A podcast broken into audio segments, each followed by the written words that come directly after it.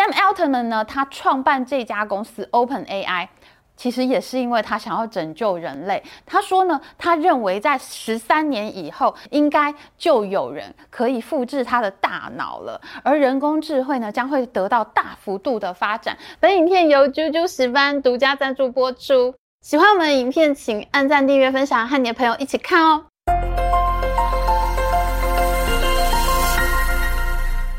Hello，大家好，我是 Amy，大家农历新年好啊！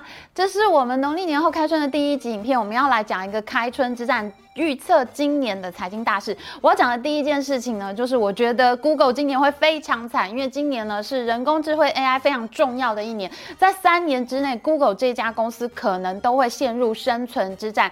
以后 Google 的地位呢，很可能会变成像 IBM 那样，人们会觉得这是一家老公司，还不错吧？但是已经不是最流行、最好的公司了。为什么呢？因为另外一个产品 Chat GPT 成空出世，惊艳世人。我现在也已经完全。变成 Chat GPT 的粉丝了。每天都在玩 Chat GPT，真的很希望他们公司赶快帮他扩充资料库，这个比 Google 好用太多了。我以后完全都不想要在 Google 了，而且我连续把他们家公司出的产品都玩了一遍，真的好好玩哦，根本就是大人的游乐园，一玩就停不下来。譬如说他们在去年上半年推出的 Dali Two 这个软体呢，我随便写什么，它就会把它画成图。譬如说我写了女的爱因斯坦，然后呢，它就给我这几张图。我说我想要一个暗色的房间，有 Tiffany Blue 的中式家具。哇塞，他给我的房间真的好漂亮，我好喜欢哦。我觉得真的可以依照他的这个图来装潢房间呢。还有我说我想要一幅油画，上面有美女在厨房烤龙虾，画出来的结果呢，他给我的油画呢，根本就好像是博物馆里面的画哦。这个软体真的超好玩，我一打开就可以玩一整个下午，停不下来，根本中毒哎！这个 Dali 呢，其实就是西班牙话加达利 Dali 的意思。那 Dali 的首页上面呢，有一张洛梨做成的椅子，跟达利的画风非常的像。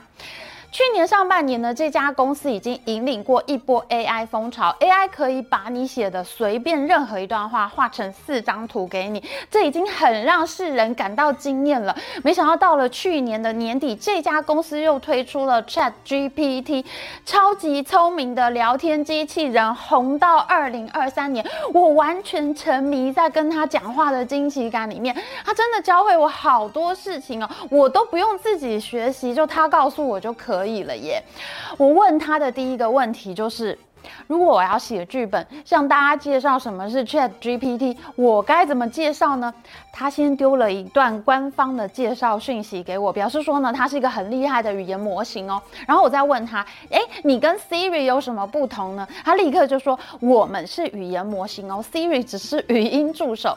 然后我问了他几个比较著名的聊天机器人，包括微软的 Cortana，还有阿里巴巴的天猫精灵这些机器人呢，他都解释，其实你问。我这些产品呢，都是语音助手，他们可以帮你在网络上做事情、完成任务。但是呢，Chat GPT 则是一个语言模型，我们是完全不同的。哎，我觉得他回答很有趣哦，这是一个还蛮有意思的回答。因为所有号称聊天机器人的产品，虽然也都有 AI 学习功能，还有语言资料库，可是 Chat GPT 的语言资料库是非常的大，可以写洗其他的资料库的。而它的文本能力也的确比人家好很多很多。你在跟其他聊天机器人讲话的时候，你就觉得哇，他们可能是脑残吧？真的，你可以很清楚的感觉到他们就是不能跟你对话。可是你。跟 Chat GPT 讲话的时候就不会有这种感觉，你可以感觉到他真的知道你想要问他什么，他会随着对话的情境变化自己的回答。就譬如说呢，我问他你的竞争对手有谁呢？他立刻就准确的有答案给我。他说呢，有 Google 的 BERT，这是一个很著名的这个自然语言平台。那还有呢，Microsoft 的 Microsoft Language Model，还有 Facebook 的 Robeta，还有阿里巴巴的 Ernie。我说，可是你不是一个语言模型啊，你是聊天机器人嘛，你不应该丢这个答案给我吧？那他立刻就跟我说，对不起，我的回答并不准确。其实我是基于 GPT-3 语言模型开发出来的客户端。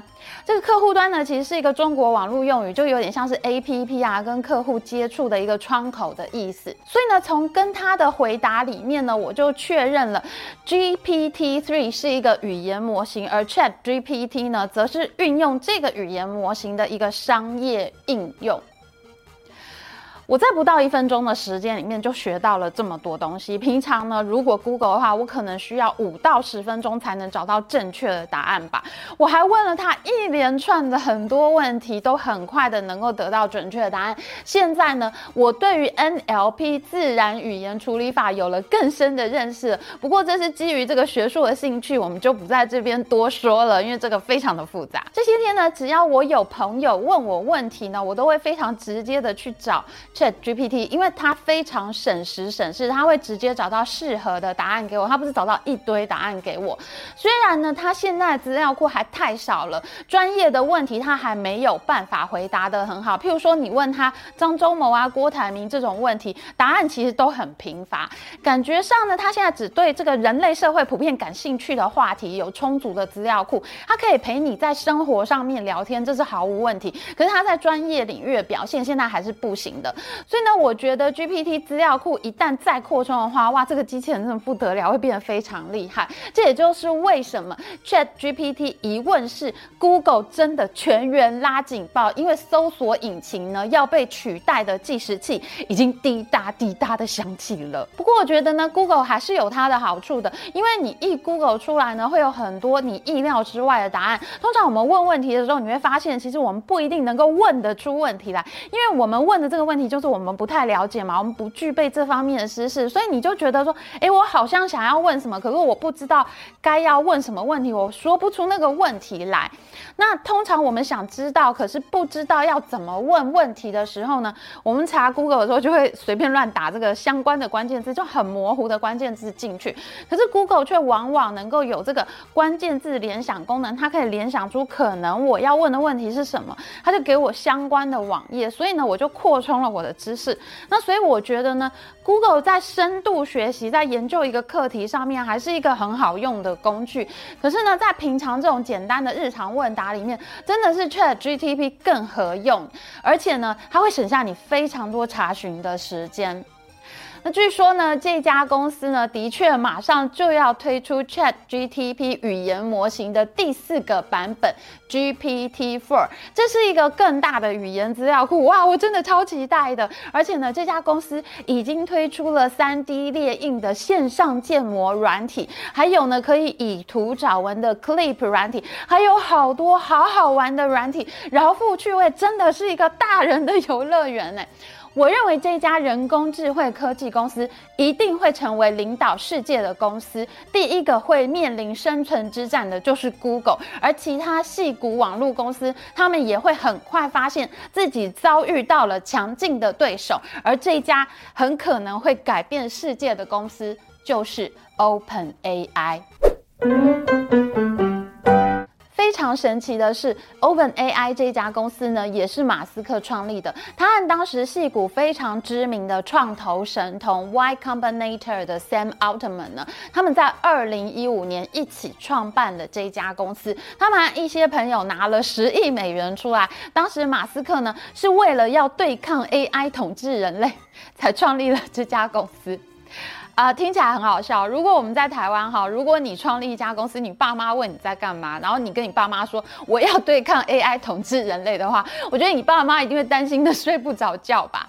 但是呢，在人类科技荟萃的顶级盛唐戏骨们的天才们，他们真的全心全意都在想这些事情哦。在不久之前呢，马斯克还是戏骨的救世主，二零二一年才因为特斯拉股价暴涨而成为全球首富。但是呢，二零二二年马斯克立刻摔下神坛，因为 Twitter 的并购案连带呢，特斯拉股价也暴跌，而且呢，现在各家电动车公司崛起，就趁。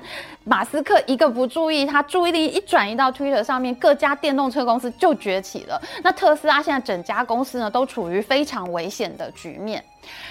然而，随着 Chat GPT 在全球造成轰动，看起来现在下一个救世主已经出现了。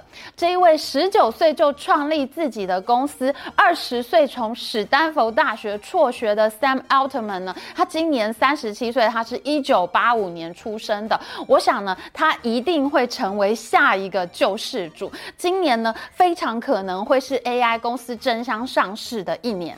Sam Altman 呢，他在很年轻的时候就成为了戏骨名人。他所创办的地理位置分享公司 Loot，他被收购了之后呢，他就加入了戏骨非常出名的创投公司 Y Combinator。这家公司呢，就是以投资行动网络 Mobile Internet 起家的。它的 portfolio 里面呢，有超多超多著名的网络公司，包括像是 Airbnb，还有美国乡民的 PTT、Reddit，还有电玩实况的影片网站 Twitch，还有图片网站，大家一直都在上面盗图的 Pinterest，还有外送平台 DoorDash，还有支付公司 Stripe，太多太多成功上市的案例了。而 Sam Altman 呢，他很像是一个过动儿，在别人跟他讲话的时候呢，他都一直叫对方讲快一点。他的眼神非常的凌厉，导致他的同事们都觉得跟他讲话压力很大。那他平常工作的速度飞快，超有效率。当别人说他有雅斯伯格症的时候，他就会说：“你不要因为我的坐姿你就这样说我。”因为他总是很喜欢卷在沙发里面。Y Combinator 呢，在 YouTube 上面有自己的频道，上面呢就有 Sam Altman 的访谈。他的同事呢就问他：“哎，你到底有没有睡觉？”他说呢，他一天尽量会睡到八个小时。那主持人就问他说：“哎，你一整天里面哈，你精神很专注的时候，到底可以有多长的时间？”那 Sam Altman 他就回答说：“哎，八小时吧。”主持人还边笑边回答他说：“哦，我以为你有二十小时呢。”他就回答说。我觉得你太夸张，我想公司里面同事应该是认为我有十六个小时吧，不是二十小时。你这个说法真的太夸张了。那当主持人又边笑边问他说：“哦，所以你刚刚说你可以专注工作八小时，是说你不上厕所的时间连续可以工作八小时吗？”我看到他们在那边大吹口，我都笑出来了。我以为主持人在开他玩笑，没想到 Sam Altman 竟然真的说。对，不上厕所我可以八小时哦！我的天哪，他真的是飞快工作不会上厕所的那一种人哦。Sam Altman 呢，他非常著名的一段事迹呢，是 Airbnb 创办团队说的。当 Airbnb 呢，他们被投资了以后，一开始呢去做简报的时候，他们就在 PTT 上面写着，他们预计他们的年营收可以做到三十 M，M 呢就是 million 的意思，也就是说，他们预估自己呢可以做到三十个 million 美元，也就是。三千万美元的年营收，没想到 Sam Altman 听了以后呢，就飞快地说：“你们现在呢，就把所有的 M 都改成 B 好吗？”Airbnb 的人现场没有听懂什么，你希望我们把 million 改成 billion 吗？那就是三百亿美元吗？Sam Altman 说：“对，除非你不相信你自己在说什么，不然呢，就是你们做的太差劲了；再不然呢，就是我数学不好，不然你就是要改成 B。”到了去年，Airbnb 前三季的营收就已经超过了七十五亿美元。虽然还在朝着三百亿美元前进的道路上面，但是呢，真的不得不佩服 Sam Altman 的眼光，他真的一眼就看出来这家公司它就不是一个三千万美元收入的这个小公司。Sam Altman 这一次真的是看对了。通常我们遇到这种情况，我们可能会说啊。他这个人呢，他就是很会看公司，他很有眼光，看得很准。但是呢，在 Sam Altman 的朋友眼中呢，他们不是这样看，他们应该是觉得呢，Sam Altman 他是一个可以预知未来的人。在二零一六年一篇《纽约客》（New Yorker） 杂志的人物特写里面，Sam Altman 呢，他竟然说过一段话哦。他说呢，在五年前，有一个荷兰的实验室修改了 H5N1 的禽流感病毒，让这个病毒呢拥有超强的感染力。所以呢，他认为在未来的二十年内，可能会有一场毁灭世界的大的流行性传染病。Sam Altman 呢？因此他去买了很多枪啊、黄金啊、碘酒、抗生素、电池水，还从以色列国防部买了防毒面具。他还买了一大片土地。他说呢，等到灾难来临的时候，他就可以飞过去避难。天啊，这简直就是神预言！不知道他在这一次新冠疫情里面，他有没有飞到他那片土地上面去避难呢？Sam Altman 呢？他创办这家公司 Open AI。其实也是因为他想要拯救人类。他说呢，他认为在十三年以后，他这里说的十三年以后，应该是指二零二五年。他认为到了二零二五年，应该就有人可以复制他的大脑了，而人工智慧呢，将会得到大幅度的发展，电脑呢，也会逐渐的开始拥有自己的欲望和人生目标。人类和电脑相比起来呢，他觉得呢，人类真的是太弱了。所以呢，他和马斯克一起创立了 Open AI，他们的目的就是想要保护人类免于受到人工智慧科技的伤害。如果有一天人工智慧的电脑已经超越了人类，比人类还要更聪明的时候呢，他们就要出来保护人类。而且呢，他们的目标其实就是要拿下 Google，因为他们认为呢，Google 所发展的 DeepMind 人工智慧呢，其实是一个想要监控全球竞争对手的终极人工智智慧科技 AI 帝王。他们呢，可能 Google 想要用这一套技术来统御其他的 AI 科技。那马斯克呢，还认为，如果 Google 的 AI 成功了，人类世界最大的风险呢，就是会冒出一个永远的超级独裁者。结果呢，他们真的创立了这家公司，而且呢，很快这两家公司马上就要发生商业上的对决了。那么后来，马斯克为什么离开了 Open AI 这家公司呢？而 Sam Altman 新的 AI 伙伴又会是哪一家顶级巨头公司呢？他们即将发生什么样的商场大对决呢？我们下次再说。喜欢我们的影片，请记得帮我们按赞，还有记得按订阅频道加开启小铃铛。我们下次再见哦，拜拜。